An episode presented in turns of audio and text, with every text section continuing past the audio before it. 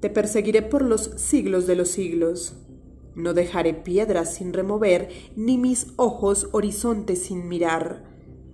Donde quiera que mi voz hable, llegará sin perdón a tu oído, y mis pasos estarán siempre dentro del laberinto que tracen los tuyos.